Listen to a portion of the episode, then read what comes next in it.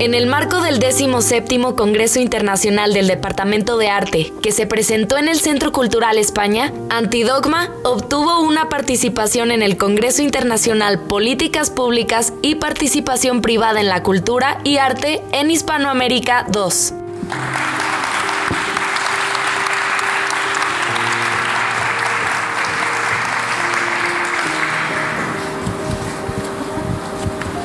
Bueno, muchísimas provocaciones, muchísimas provocaciones para nuestro debate posterior. Vamos a eh, cerrar esta mesa con eh, la presentación de eh, un proyecto muy, muy interesante que nos es muy entrañable eh, tenemos aquí a Reina Aguiar Basurto. Ella es licenciada en Relaciones Internacionales por la Ibero. Tiene estudios de maestría en Relaciones Internacionales por la Université Laval de Quebec y es especialista en gestión y política cultural por la Universidad Autónoma Metropolitana, la OEI, Organización de Estados Iberoamericanos, y el Centro Nacional de las Artes.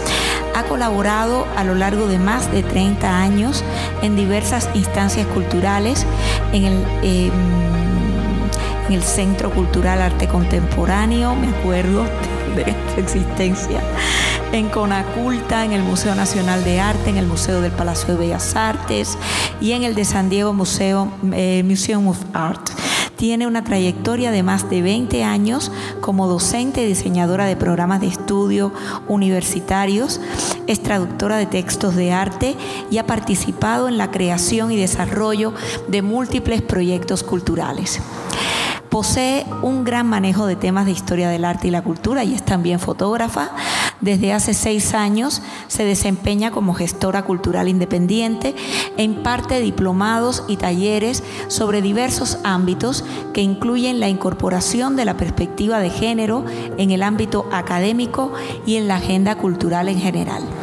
Ha participado en la curaduría de diversas exposiciones y es codirectora editorial de Antidogma, revista de arte y cultura desde hace tres años, junto con nuestra egresada de la licenciatura en Historia del Arte de la Ibero, Adriana Martínez Noriega, que está enfermita no nos puede acompañar hoy, que forma parte de esta dupla de gestoras, que también tiene una especialidad en política y gestión cultural por la UAM, la OEI y el CENAR, y es maestra en Women's Studies en la San Diego State University. Se ha desempeñado también Adriana como asistente de investigación en distintos proyectos, tanto del Colegio de México como de la Universidad de San Diego. Y eh, igual que em, Reina, pues bueno, casi que eh, trabajaron eh, ahí a la par en, el Palacio de Bellas Artes, en el MUNAL, em, en el New American Museum. Y sus temas de interés, en el caso de Adriana, son la imagen en tanto dispositivo visual contracultural, el performance y la representación del cuerpo. Adriana ha publicado varios artículos académicos, e impartido conferencias sobre arte e identidad en México, Colombia y los Estados Unidos. Ha sido curadora de más de 15 exposiciones en diversos espacios nacionales e internacionales y también es investigadora y tallerista independiente así como codirectora, coeditora eh, de Antidogma. Su trabajo, tanto creativo como activista, está siempre atravesado por una visión feminista decolonial e interseccional. Le mandamos un gran saludo a Adriana con mucho cariño desde aquí, sus profesores, eh, que tal vez nos esté viendo eh, por la transmisión, y le damos la palabra a su colega, fundadoras de esta revista que nos están obsequiando ahí a la entrada. Adelante. Muchísimas gracias por la presentación. Yo pues aquí a, a guisa de representación, Adriana, te pongo la fotito por lo pronto y bueno, la revista para que la vean también. Es un espacio difícil de llenar, como que me queda grande sin mi compañera porque esto evidentemente es un trabajo en dupla y que llevamos muchísimos años realizando. Pero bueno, pues hagamos de cuenta que Adriana está aquí. Quisiera también bien intencionar esta plática y toda esta reflexión para una compañera que colaboró con nosotras y ah, me va a costar trabajo decirlo, Diana Peláez, Dianca, querida, que eh, pues estuvo en varios números de la revista haciendo colaboraciones con nosotras. Y lamentablemente el miércoles de la semana pasada ella estaba haciendo un estudio, bueno, había regresado de Colombia, es colombiana y había regresado a Tijuana a continuar sus estudios, allá había hecho su maestría donde nos, nos conocimos hace muchos años. Y lamentablemente el miércoles a las 12 del día aproximadamente un tráiler la arrolló cuando ella iba en su bicicleta y falleció Diana. Entonces, pues quisiera dedicarle esto.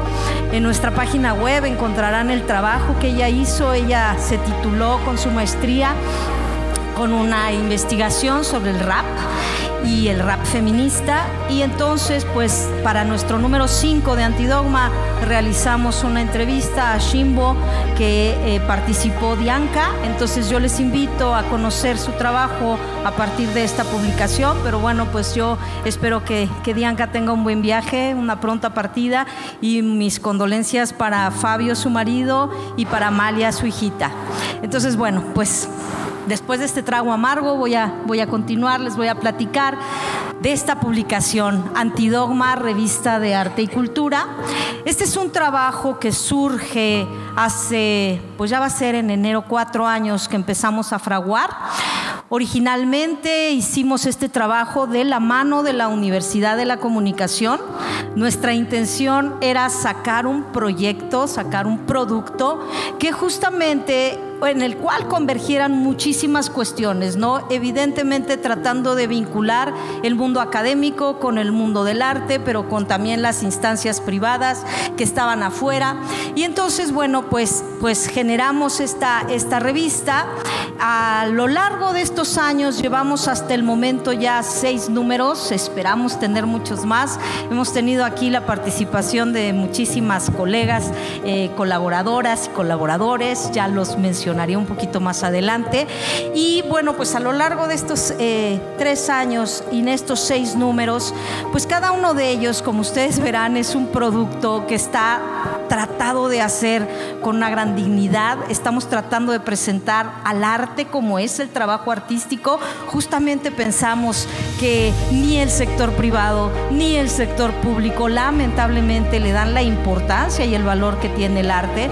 Entonces, bueno, pues justamente este es un intento antidogmático, por supuesto, porque la idea es justo esto, romper los, los dogmas, romper lo establecido. Tratamos sí de ir buscando la manera de dialogar de distintas temáticas y bueno, hemos decidido hacer... Eh, en, este trabajo, si, si podemos pasar a la, a la, siguiente.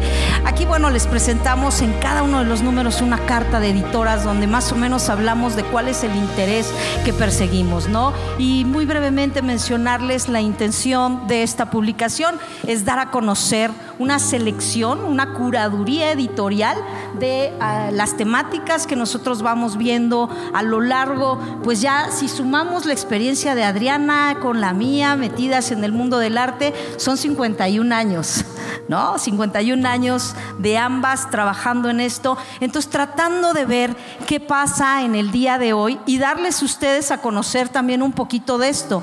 Ahora nos preguntan, bueno, pero ya, ¿por qué físico, hombre? Si estamos en la era digital, pues ¿qué pasa? Bueno, pues hemos tratado de hacer este producto híbrido, de hacerlo una plataforma. Entonces, tenemos, eh, si, podemos avanzar a la siguiente, tenemos además de nuestra publicación física, pues tenemos la página web donde ustedes pueden consultar los seis números de Antidogma. Tenemos también una plataforma en YouTube con un montón de pláticas por gente especialistas en materia del arte, pero también gente que apenas está iniciándose en, en la materia. Y hemos dividido esto en cinco secciones y ahora les explico por qué. La primera sección son galerías. Galerías y estamos incrementando ya con centros culturales, pero no solo de la Ciudad de México. Nos ha interesado hablar de galerías que están en México, en el resto de la República Mexicana, en diferentes puntos y también en algunos otros puntos fuera de México, ¿no? Entonces ustedes encontrarán estos ejemplos porque justamente, y, aquí voy un poco a lo que mencionabas tú en la plática, estamos tratando de dar a conocer y de poner en relieve el valor que tiene el arte y la cultura y los esfuerzos que se están realizando, ¿no? Todas estas galerías, bueno, pues también están presentando de pronto de manera museológica o museográfica la obra destacada de artistas, que sería de la gente, yo hago fotografía y tenemos un montón de colegas que están aquí colaborando, que qué sería de nosotras si no existieran estas galerías, ¿no? Entonces, bueno, esa es la primera sección. La segunda sección también importante, latitudes. ¿Por qué latitudes? Porque justo eso, queremos ir a ver, a tocar en otras puertas lo que está sucediendo, desde, por ejemplo, hablar a través de la participación que hemos tenido de embajadoras o eh, cónsules también de México en el extranjero que nos están platicando cómo se lleva el arte de México para allá y por qué es importante dar a no solo a connacionales, sino al resto de la gente una eh, visión importante del arte y de la cultura en México, de lo que se está produciendo. Y bueno, también darles a conocer qué pasa en el mundo del arte en otras latitudes, en Puebla, por ejemplo, espacios culturales alternativos qué pasa en Tijuana, que es una ciudad que hemos encontrado que tiene una riqueza cultural impactante.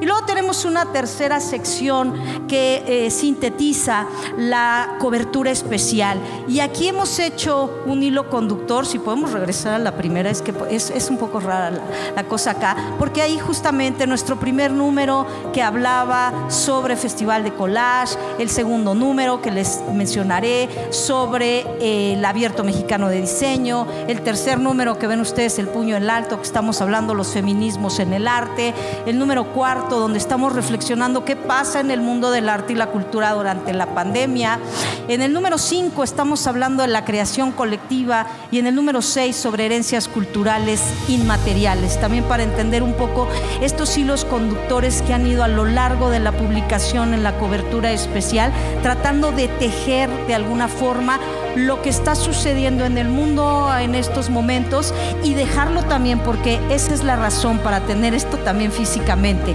que la revista, que claramente tiene un ISSN, lo cual hace que pueda estar en centros de consulta, próximamente estará acá en el Centro Cultural España, ya estamos haciendo las gestiones en la Ibero, por supuesto, y en otras instancias para que se pueda consultar. Eh, si avanzamos ahora sí, ya, ya no me regreso. Aquí, por ejemplo, bueno, les mencionaba, este primer ejemplar tuvimos 3000 el tiraje fue de 3 mil y un apoyo absolutamente en el 100% de la Universidad de la Comunicación, lo cual pues es importante mencionar porque justamente como decías, hay que acercarse de pronto a instancias que puedan aportar para el mundo de la cultura y que podamos pues encontrar estos caminos para eh, pues desarrollar los trabajos. Pasamos a la siguiente, por favor. En este primer número, por ejemplo, verán ustedes, hicimos una eh, recopilación del festival festival Paystop, el primer festival internacional Paystop en la Ciudad de México. Ahora está por presentarse la cuarta edición. También les invito a que visiten la Universidad de la Comunicación, donde está en la galería de la universidad este festival. Tenemos aquí, bueno, también te vas a morir de hambre, nos dice Sara Gabriela Vaz. Y justamente un poco lo que estabas mencionando en esta colaboración, ella nos platica, no necesariamente nos morimos de hambre, pero hay que encontrar unos caminos y esos caminos no son fáciles de ver, no son fáciles de topar. Pero bueno, esta es una, una, parte de las colaboraciones. Eh, continuamos en el número dos, hablábamos de lo popular, ¿no? De esto que estaba sucediendo en el Abierto Mexicano de Diseño. Aquí logramos también, con apoyo de la Universidad de la Comunicación, 5 mil ejemplares que se tiraron y donde lo importante era hacer estos entrecruzamientos de lo que estaba sucediendo en el Museo Nacional de Arte, de lo que estaba sucediendo con Carmen Gaitán, su directora, que nos explica qué pasaba y por qué era importante participar en este festival qué es el sentido de lo popular, que era el tema en ese momento. También tuvimos una plática con eh, pues la dirección comercial de Porrúa, porque muchas veces nos han dicho y pensamos, ¿quiénes de ustedes no han escuchado que México no lee, la gente no lee? Hay que hacer grandes programas para incentivar la lectura, lo cual es cierto y estoy de acuerdo, pero aquí nos está diciendo una gran casa editorial, una librería que desde 1900 está abierta y nos platica y nos dice, no, México es un país de lectores y si no vamos a poner, al menos es un país que compra muchos libros. ¿Ok? Y bueno, viene el tercer número, el tercer número donde hacemos un examen de la perspectiva de género en el arte y la cultura, porque justamente veíamos y decíamos, esta publicación está atravesada por el sentido de inclusión, de diversidad y de perspectiva de género.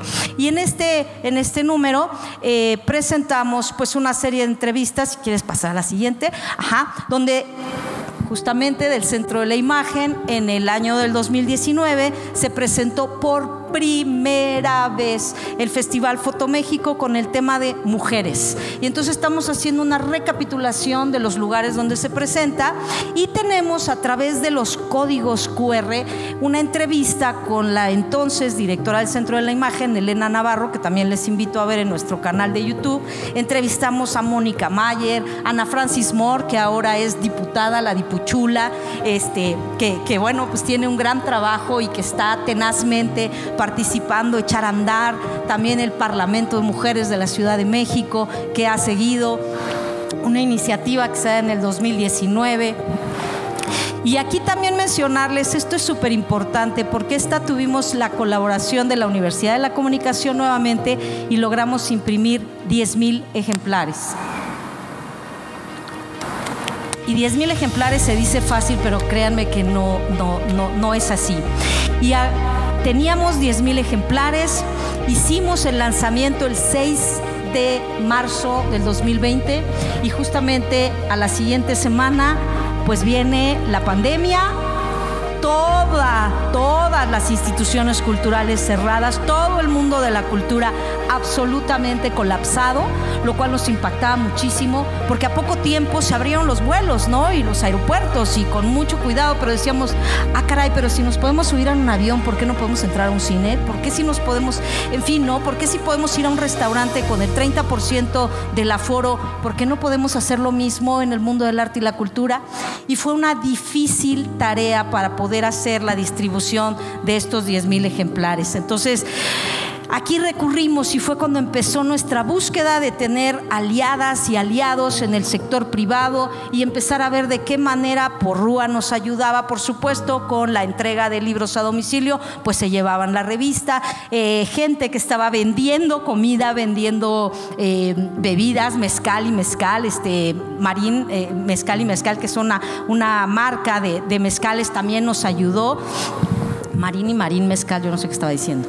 Y bueno, eh, encontramos más, logramos distribuir nuestros 10 mil ejemplares, lo cual fue un gran gusto. Viene el número 4 y aquí estamos hablando, les decía yo, de qué sucede en tiempos de pandemia. Y en este momento, pues evidentemente la Universidad de la Comunicación, como todas las instancias a nivel internacional, pues ya no tenían los medios para apoyar y dijimos, no podemos parar este proyecto, justamente porque es, es un proyecto muy ambicioso y es un proyecto que tiene pues varias cosas en su interior. Un compromiso con las creadoras y los creadores y quienes participan en él. Entonces nos dimos a la tarea de pensar, bueno, si queremos que el arte siga, si queremos difundir y promover el arte, pues qué mejor que recurrir a la colectividad, hagámoslo entre toda la gente. Y entonces hicimos una fuerte campaña en donadora, la cual fue bastante exitosa y eh, logramos la impresión de 3.000 ejemplares.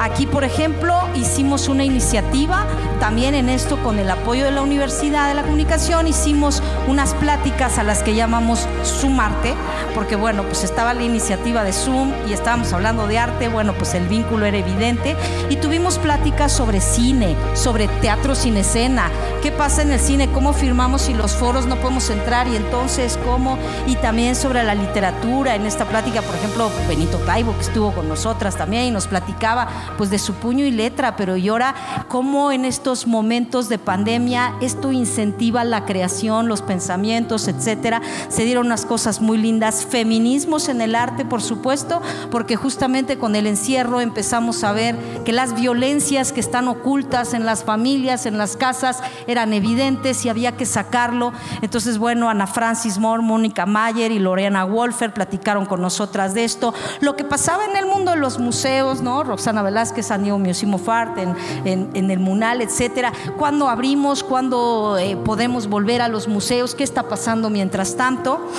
Pasamos a la siguiente. Y bueno, aquí justamente en la contraportada, pues pusimos en un QR todas las personas que participaron y a quienes agradecemos muchísimo la realización del número 4. El número 5 hablábamos sobre una reflexión en torno a la creación colectiva, porque justamente en la pandemia vimos algo que no es el hilo negro, pero que era súper importante y ver cómo la acción conjunta podía tener buenos resultados. Entonces, bueno, hicimos un montón de entrevistas, pláticas, etcétera, y también empezamos ya a recurrir a la iniciativa privada, a lograr patrocinios y logramos nuevamente sacar 3.000 ejemplares.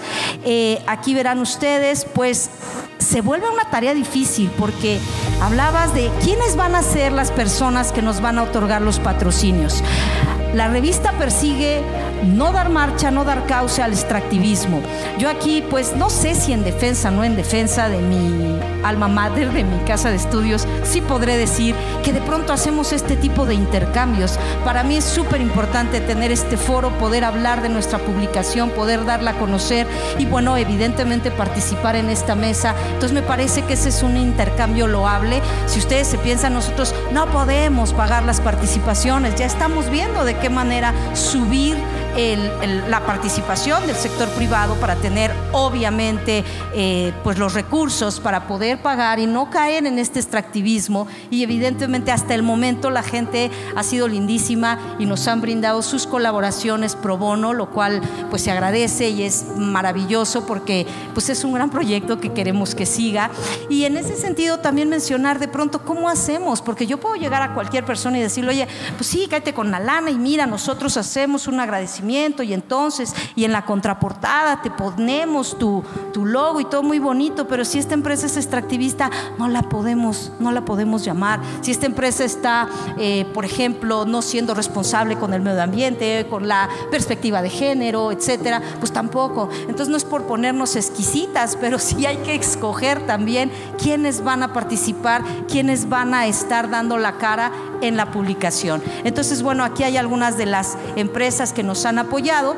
Vale mencionar muchísimo, por ejemplo, Córdoba Plaza es una empresa especializada en transportar obras de arte que trabaja con el INVAL, que trabaja con el INA, etcétera, con galerías privadas y pues se llevó nuestra obra de arte porque afortunadamente nos dieron el patrocinio para poder llevar la revista a distintos lugares, que es de los que hemos estado hablando en los distintos números. Entonces, gracias a este apoyo, pues hemos podido llevarlas a otras latitudes también.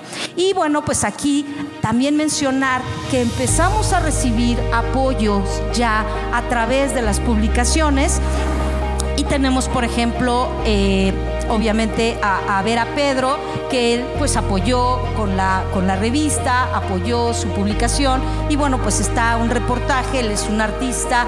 Eh, eh, contemporáneo y bueno, ahí hay un QR también que está la entrevista. Tenemos esta otra iniciativa maravillosa de Hablemos Escritoras que Adriana Pacheco tiene en conjunción con la Universidad de Austin y que también dieron un apoyo a la revista y pues sacamos el reportaje. Y bueno, aquí solo mencionar Ojo Rojo también, pues que es la, la galería en Colombia donde Fabio y Dianca, bueno, daban las colaboraciones y también pues que está en la revista desde el principio.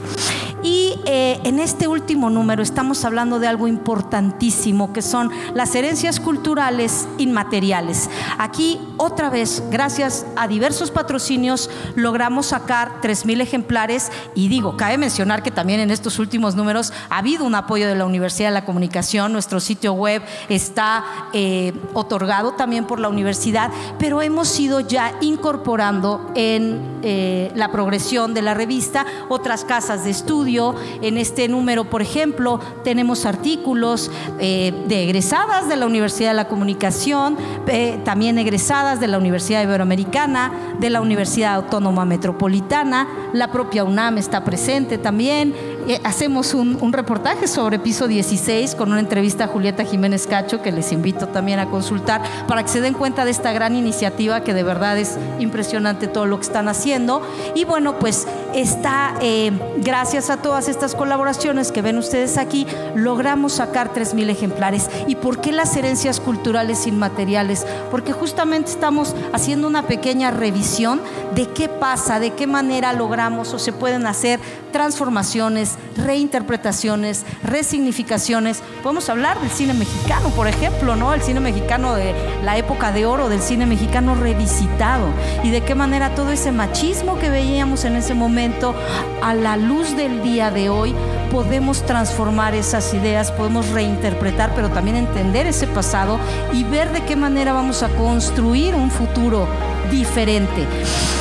Evidentemente iniciando con la Universidad de la Comunicación, donde los contenidos eran prioritariamente en la creación, creación de contenidos, todas las carreras hablan de eso, pues queríamos tener como una incidencia fuerte, justamente pensar de qué manera las publicidades van a salir de otra forma, la, carrera de cine la tienen en la universidad, de qué manera van a participar directoras, vamos a tener más protagonistas y obviamente de qué van a hablar estas protagonistas van a hablar de su función como madres, como esposas o no. Vamos a hablar como profesionistas, vamos a hablar como mujeres creadoras, etcétera. Entonces, esto es un poco lo que persigue la revista.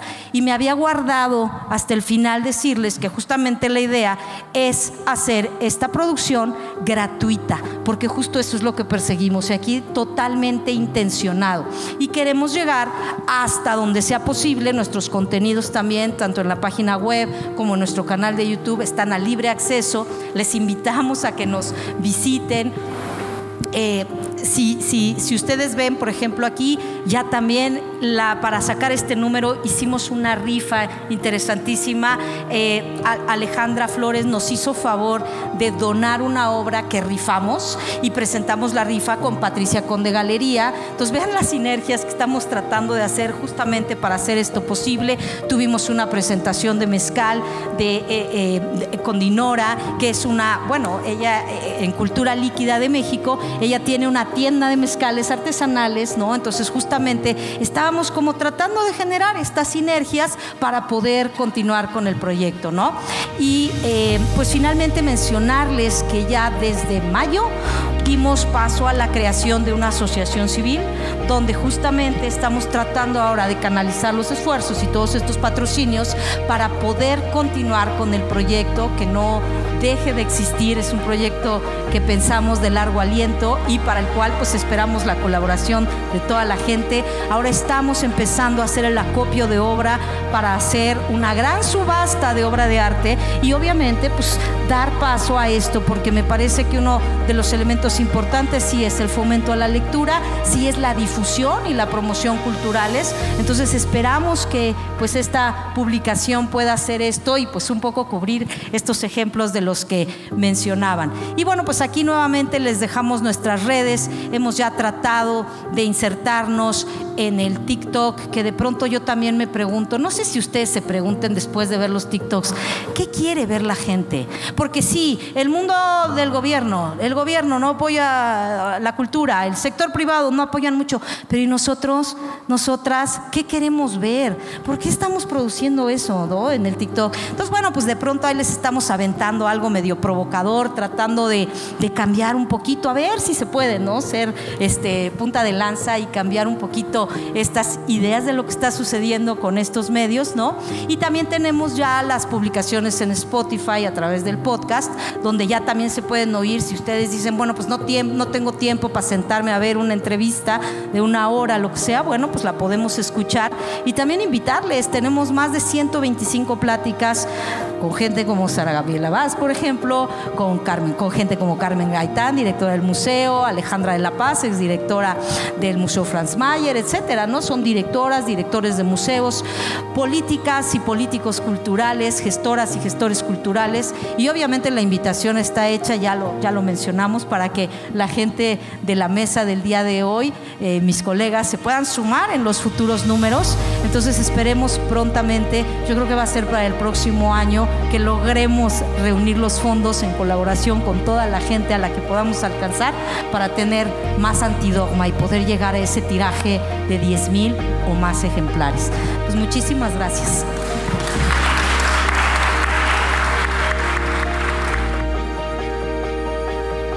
Gracias por escuchar este episodio especial. Para más contenidos como este, recuerda que puedes seguirnos en las redes o buscarnos en la web como antidogma.mx.